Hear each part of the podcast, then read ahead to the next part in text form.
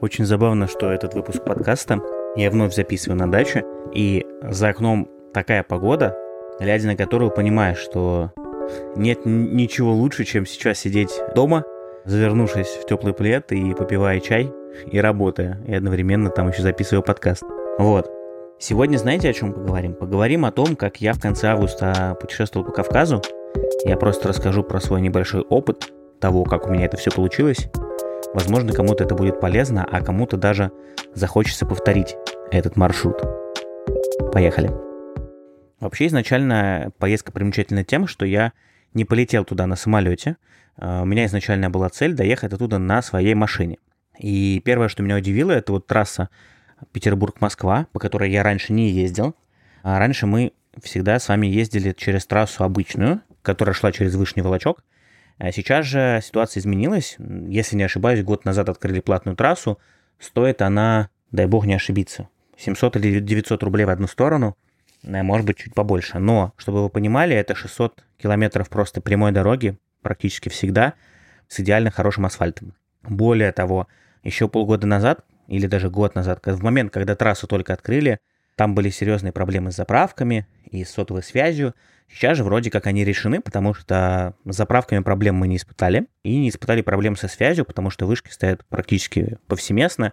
И связь ниже трех палочек LTE у меня на айфоне вообще не падала. Что еще можно отметить? Отметить можно хорошие дороги после этой трассы. У меня вообще, честно говоря, когда мы только ехали, когда мы только собирались в эту поездку с моим другом, у меня была мысль о том, что, скорее всего, после Москвы нас ждет не очень хорошая дорога, точнее, после Московской области. Но все оказалось ровно, в ровной степени до наоборот. А более того, я скажу, что если в крупных городах, например, там Кисловодск а, или Волгоград, а, асфальт действительно не очень хороший местами, то все, что касается федеральных трасс или просто трасс, которые находятся в областях или в регионах, дороги там просто потрясающего качества. Более того, они новые. Я так понял, что это все часть какого-то федерального проекта, который называется «Комфортные дороги» или что-то такое. Можете загуглить, поискать.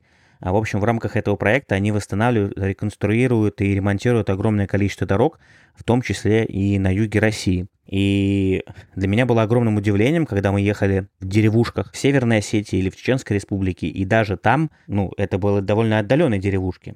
Понятное дело, что там есть туристический поток и прочее, но дороги были абсолютно новые.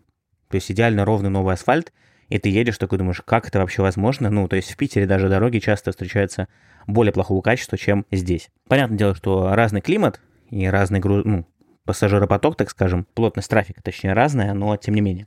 И что мне еще, честно говоря, непонятно, что вместе с этим всем, вроде у нас пандемия, да, казалось бы, должен развиваться внутренний туризм, но у меня такое ощущение сложилось, что внутренний туризм развивался у нас в этом году сам по себе. Я вообще, честно говоря, даже не знал про то, что у нас есть настолько комфортные дороги, и вообще от Ростуризма вообще ничего не видел и не слышал, и вообще непонятно, для чего они существуют, честно говоря.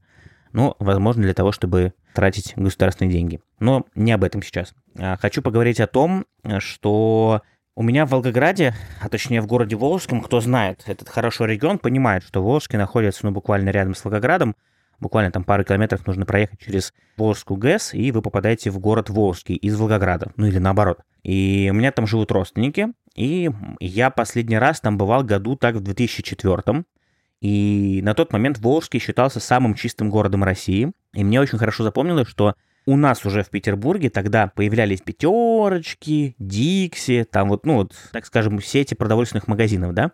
А в Волгограде их не было. Не в Волгограде, а в Волжском, да и в Волгограде тоже. Чаще всего это были просто какие-то небольшие магазинчики, либо какие-то даже рынки. То есть о том, чтобы встретить, допустим, ленту или там магнит, например, у меня даже и речи не было. И очень приятно было в этот раз наблюдать за тем, что это все-таки вот этот прогресс, так скажем, он добрался и до Волгоградской области, потому что я видел э, ленты, я видел Магнит Сити, э, я видел Касторамы, или Леруа Мерлен это был. Ну, в общем, все вот эти крупные сети магазинов, которые нам так хорошо знакомы и известны, особенно жителям Москвы и Петербурга и крупных городов-миллионников, они добрались и до Волгограда и области, и это очень круто, потому что вы хотя бы теперь знаете, куда идти, ну, то есть вы ощущаете себя, так скажем, своим, да? Что касается цен. Ценники намного ниже, чем у нас, и это реально очень сильно ощущается. Особенно это ощущается, когда вы, например, приходите в какой-нибудь торговый центр, фудкорт.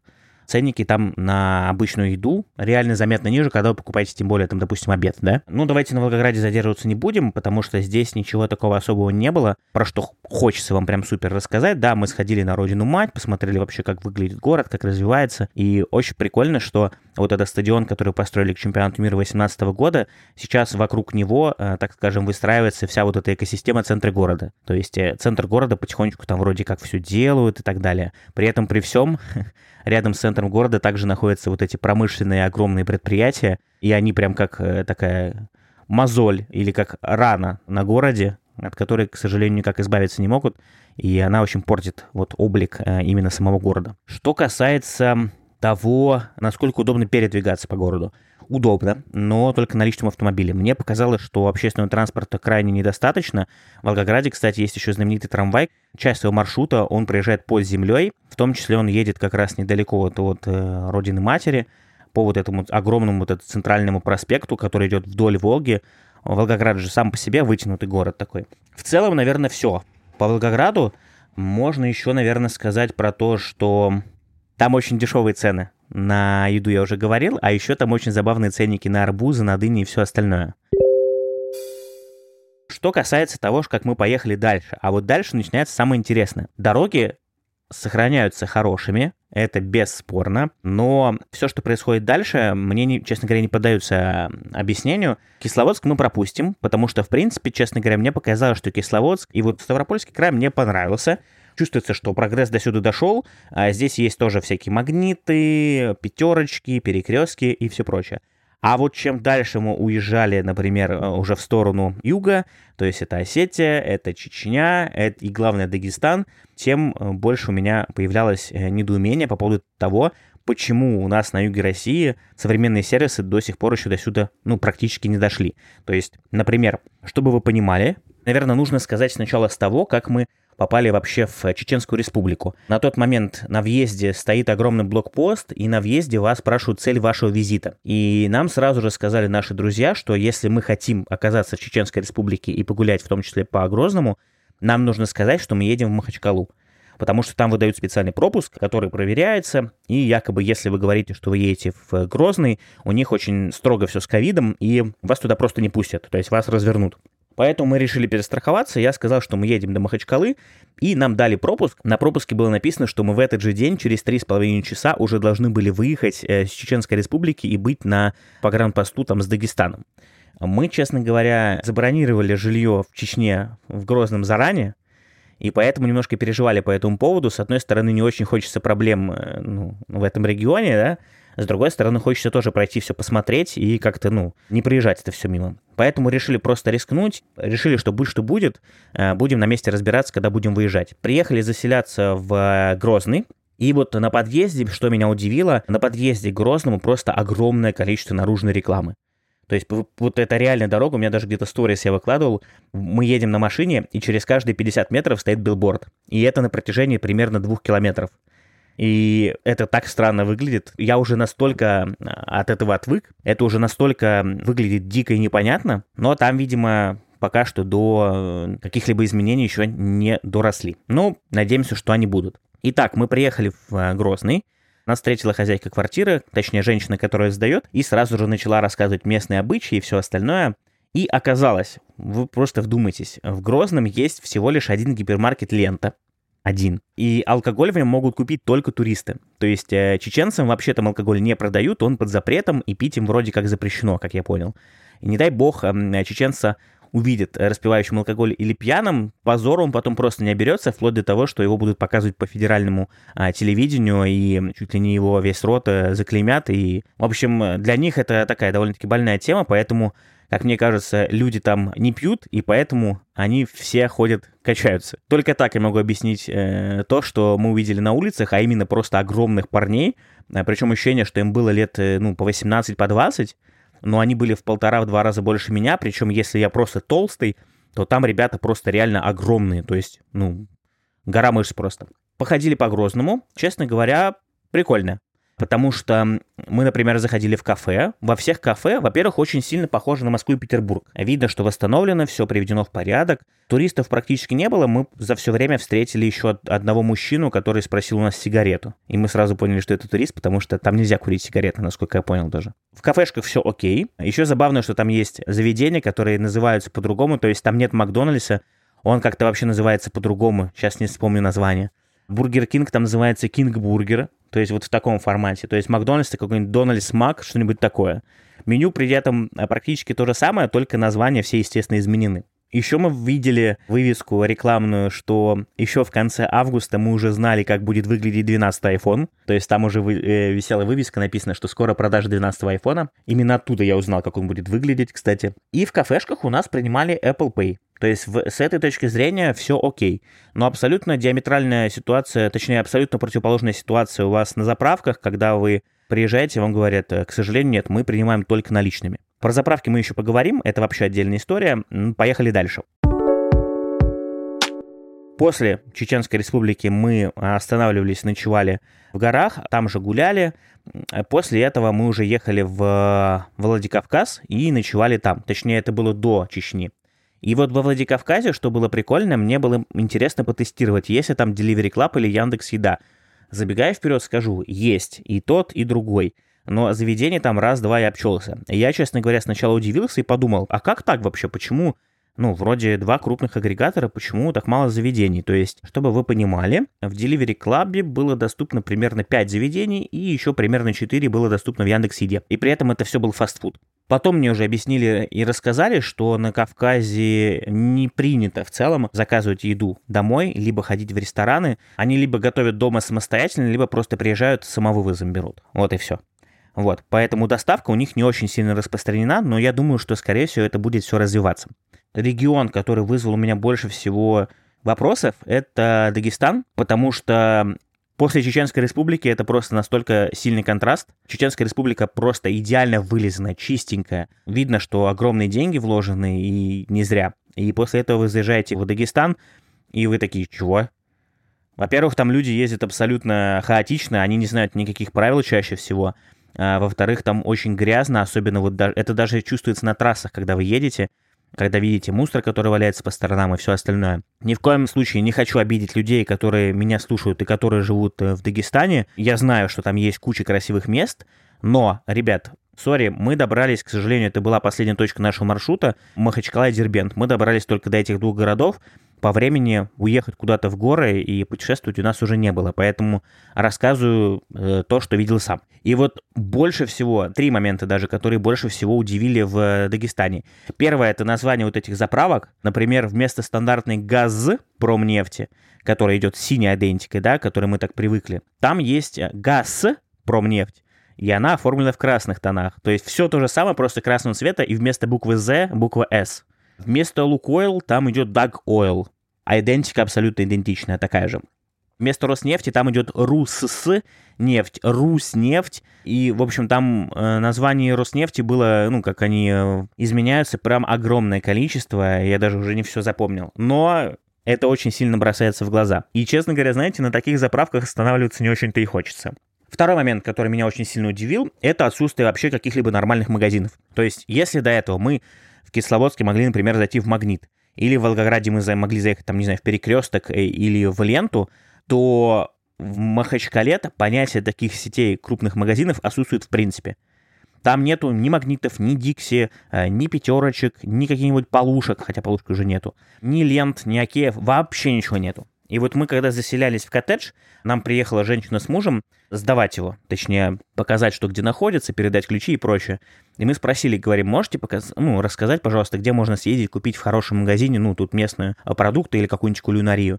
На нас посмотрели очень странными словами, когда мы говорили слово «кулинария», Потом мы уже, нам уже объяснили, что ну, это связано с тем, что здесь никто не покупает так, а просто готовят обычно дома. А второй момент нам сказали, что да, знаете, здесь есть классный магазин, где э, затаривается вся махачкала, вот там-то, там-то находится. Мы такие, окей, поехали в этот магазин для понимания, как он, что он из себя представляет. Жители Петербурга меня, наверное, точно поймут. У нас есть универсам народный на метро Ладожская, который расположен. Вот это примерно то же самое. Только это огромный ангар. В этом ангаре просто стоят палеты с разных сторон, и просто люди как будто по рынку по какому-то ходят и все это покупают. Но самое угарное меня ждало в конце на кассе, когда девушка на кассе предложила нам э, оплатить покупки переводом через Сбербанк онлайн. Крупнейший магазин Махачкалы. У них стоит банкинг, но она предлагает, вот как вариант, вы можете оплатить э, Сбербанк онлайн переводом. Я такой, чего? Окей, ну как бы оплатил карточки все-таки, а не переводом Сбера. Еще что, знаете, удивило, мы же, наверное, с вами привыкли, когда мы ходим в магазин, обычно мы берем пакеты на кассе, они обычно платные. И мы по привычке берем здесь тоже пакеты, спрашиваем, сколько они стоят, нам говорят, они бесплатные. Мы такие, чего? Хорошие пакеты, очень хорошего качества, и они дают бесплатно. Логику э, не понимаю. Можно было бы, по идее, ну, с точки зрения бизнеса, на этом дополнительно тоже зарабатывать. Аналогичная история нас ждала в Дербенте. Мы поехали в него специально. Это была крайняя точка нашего маршрута. Мы специально поехали туда, чтобы э, посмотреть вот эту крепость знаменитую. На входе меня попросили оплатить переводом на Сбер онлайн, либо переводом на карту МИР. Это государственный музей, на минуточку, я вам скажу. Представляете, какое? А там просто все было, э, вся парковка была заставлена машинами, все люди заходили внутрь крепости, гуляли. Представляете, какое огромное количество денег проходит просто леваком? Они не пробивают билеты, они ничего не дают. Ну, мне, по крайней мере, не дали. Он просто эти деньги берет себе и все.